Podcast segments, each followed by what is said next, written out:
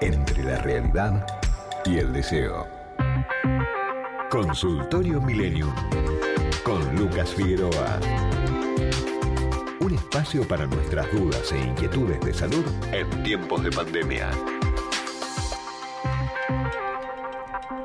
Y lo seguimos acompañando aquí como todas las tardes. Faltan 20 minutos, 18 minutos para llegar a las 7 de la tarde. Estoy con Lucas Figueroa como todos los miércoles. Hola Lucas, ¿cómo estás? Hola Gise, ¿cómo andas? Hola Santiago, ¿cómo andan todos? Estamos con el doctor Lucas Figueroa. Lucas, necesito un poco de optimismo porque quiero terminar con esto del, del virus, del otro virus, del virus de más allá, del virus de más acá. Quiero agarrar un diario y que no nos hable más de enfermedades que se vengan o que se vienen. ¿Me, me puedes dar una buena noticia, por favor? Bueno, tengo que darte una mala noticia primero porque es cierto, hay una pandemia de gripe aviar pero en las focas de la costa oeste de Estados Unidos. ¡Ay, qué susto! O sea que, salvo que uno tenga esa vocación circense y le guste mucho el pescado, me parece que no nos va a tocar. Sí pasa que obviamente estamos todos hipersensibilizados. Después del coronavirus, cualquier bicho que aparece, todos salimos corriendo y pensamos si nos tenemos que poner el barbijo, si nos tienen que encerrar de nuevo, etcétera. Y este virus de la gripe aviar, que encontraron un caso de un niño de cuatro años en China, es una cosa que no suele pasar y que no es tan importante desde el punto de vista sanitario. Nosotros, los que nos dedicamos mucho al tema de virología, eh, solemos vigilar bastante esto. Pero para que un bicho sea peligroso, tiene que pasar de otro animal, por ejemplo, la gripe aviar o la gripe, la gripe aviar se da en muchos otros animales, además, de la gripe aviar a un ser humano, pero además que ese mismo virus se junte con el virus del humano y lo pueda transmitir de humano a humano, cosa que no está pasando ahora. Solamente es un chico que criaba gallinas que se pescó el virus de gripe aviar. No se mezcló ni con el virus humano, ni el chico contagió a su familia. Y esto es una cosa importante de saber. No hay transmisión interhumana de este virus por ahora. Lucas, ¿y hubo en otro momento transmisión interhumana? Sí, sí, hubo dos, eh, dos casos muy paradigmáticos. No recuerdo exactamente el año, pero creo que fue... En no, no, no es necesario. En pero el 93 y en el 2007, o algo por el estilo, en donde hubo entrecruzamiento de la gripe aviar y la gripe humana, una especie de eh, juntada del virus de la gripe aviar con la gripe humana y un traspaso de una especie a otra con transmisión interhumana. Esos, esos momentos pasan. Pasa cada 10 o 15 años, pero pasa. Y en ese momento nos, está, nos pasa que venimos con una mortalidad de gripe del 0,2, 0,3%, 0,1% y de repente pasamos a un 0,5, 0,4%. Y esto suele pasar de vez en cuando.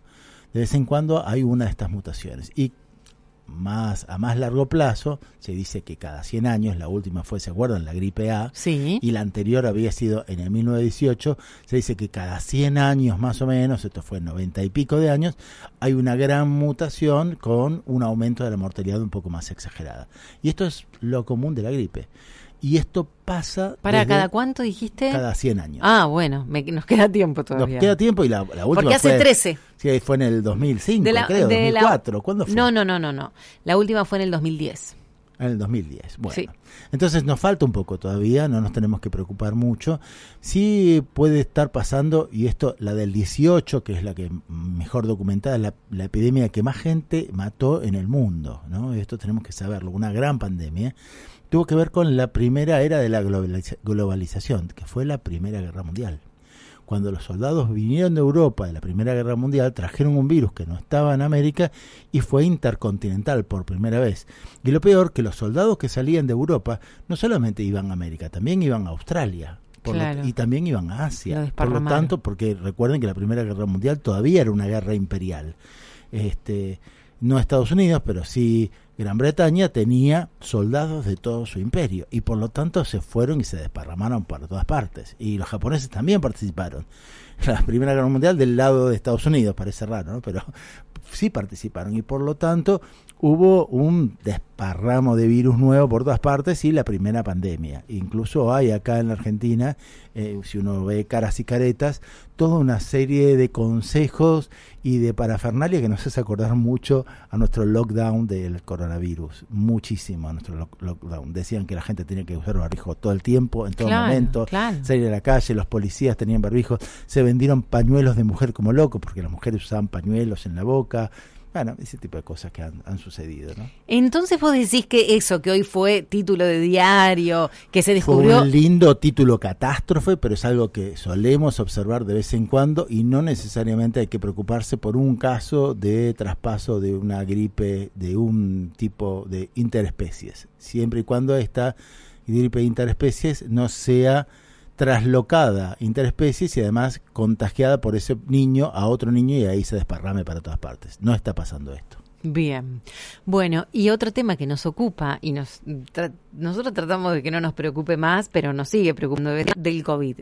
Estamos en otoño, se viene el, el invierno, empezamos a escuchar a a uno y nos damos vuelta rápidamente este para ver de qué se trata como si pudiéramos hisoparlo en el momento. Pero ¿cómo estamos con el tema COVID? Es difícil saberlo porque no estamos testeando como deberíamos testear. La provincia de Buenos mm. Aires, que es nuestro distrito más grande, además de la capital federal, no está testeando. No está testeando como antes, que antes uno iba y tosía y te testeaban. Ahora te preguntan, ¿estás con alguien que tuvo coronavirus? Sí, si estuviste con alguien, tenés coronavirus, anda a tu casa y no están testeando como se hacía antes, que había carpas y uno podía ir a testearse, tiene que ir a la guardia. En la guardia no siempre tienen los tests, no en todos los hospitales tienen los tests. Los contratos que había hecho la provincia de Buenos Aires con asociaciones para testear y con laboratorios para testear extremos ya no están. Sí en la capital federal. Y en la capital federal vemos que discretamente empezaron a haber algunos casos más de la gran baja que hubo hace un mes, pero no gran cosa.